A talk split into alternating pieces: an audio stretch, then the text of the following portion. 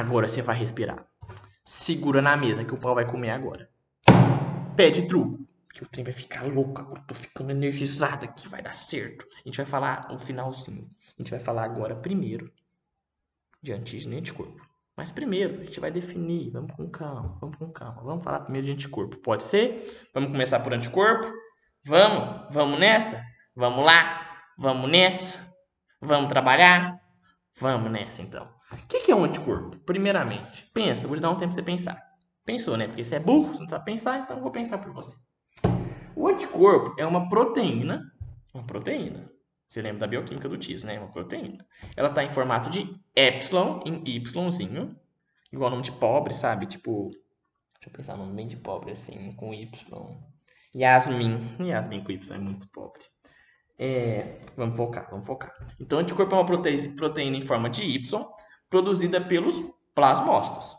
Quem que é os plasmócitos? Você lembra? Hum, Lucas, eu lembro. Os plasmócitos são as células efetoras do linfócito B, também conhecido como os linfócitos B maduros. Excelente. E é utilizado para muitas funções do sistema imunológico. Os anticorpos podem ser encontrados no sangue ou, ou como receptor de superfície do linfócito B. E e são responsáveis pela ativação e produção de mais anticorpos. Então, ou seja, um anticorpo ativa e produz mais anticorpo quando está relacionado ao linfócito B. Agora a gente vai explicar o, o, que, que, é um anti, o que, que é um anticorpo para você. Um anticorpo ele está no formato Y. Pensei no formato Y assim, para cima. É difícil que eu tinha que desenhar aqui, mas você não vai conseguir ver, mas está no formato Y. Ele vai ter uma cadeia pesada e uma cadeia leve. A cadeia pesada vai definir o anticorpo. A cadeia pesada define o anticorpo. E, o, e a cadeia leve não define, não. Cadeia leve ela é variável. Cadeia pesada é como se a cadeia pesada fosse seu sobrenome. O seu sobrenome da sua mãe é o mesmo. O que vai mudar? O que, que é? O nome. O seu nome e o sobrenome da sua mãe. Sua mãe chama Maria, você chama João. Então sua cadeia leve mudou. Só que seu sobrenome é Matos, então sua cadeia pesada continua a mesma. É tranquilo. O que, que liga um anticorpo, a, a ligação que liga um anticorpo entre si, entre internamente, é, são pontes de disulfeto. Ok, ok. Respire e vai dar certo. As funções dos anticorpos são, primeiramente, eu, não consigo falar essa palavra, me perdoa, vai ser difícil.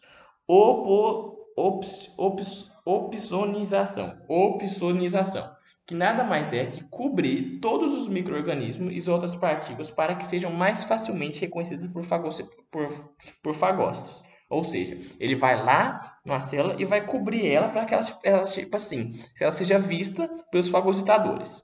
Então, a função do anticorpo é isso. É uma das funções é essa, a oposonização. Essa palavra é difícil, né? Eu também acho ela o diabo, nem te conto. Tem dia que eu não consigo nem respirar. Outra função dela é a neutralização. Ela vai preencher receptores da superfície é, em vírus ou em local de ativação da enzima microbiana, que vai impedir o funcionamento da, da própria célula.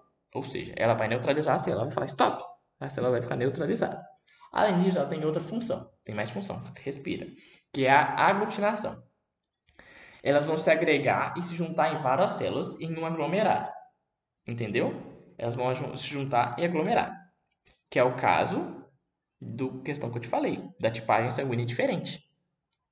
Entendeu? Tipagem sanguínea diferente. Vai, ela vai chegar lá, vai se aglomerar, tudo vai ficar, vai formar aquela, aquela, aquele coágulo sanguíneo, no caso. Ela vai, vai ter a fixação do complemento, mas isso aí é mais pra frente. Ainda vou explicar. A fixação do complemento é a ativação da via clássica, que resulta em uma ruptura da célula e vírus, entre outros fatores. Só que só, só decora que é a fixação do complemento. Nem eu entendi essa explicação, porque essa matéria, eu te falei, ela é tensa. O trem aqui é pesado. Ele também tem como função, o anticorpo, a precipitação, que é a agregação do antígeno em partículas. Então, a precipitação nada mais é que a agregação dos antígenos em partículas.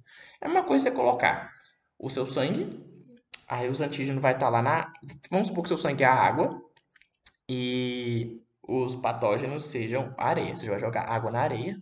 Aí vai ter gotículo, vai ter, anti, vai ter anticorpos lá, que vai se juntar ao antígeno e vai fazer ele precipitar. Isso é a precipitação. É simples. A gente agora vai explicar os antígenos.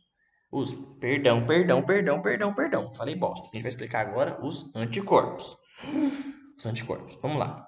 Eu vou deixar para explicar os anticorpos, eu acho que em, outra, em outro áudio. Será? Não, vamos, vamos tudo nesse, seja o que Deus quiser. Então, os, os anticorpos, eles são five. Five anticorpos. Lembra que o tipo de cadeia pesada é o tipo define o tipo de anticorpo. Tipos diferentes de anticorpo depende do tipo de cadeia pesada, que é o que eu te falei, que é o sobrenome. Então vamos lá. Vamos explicar isso para você. IgG. O que, que é o anticorpo IgG? Decora. GD.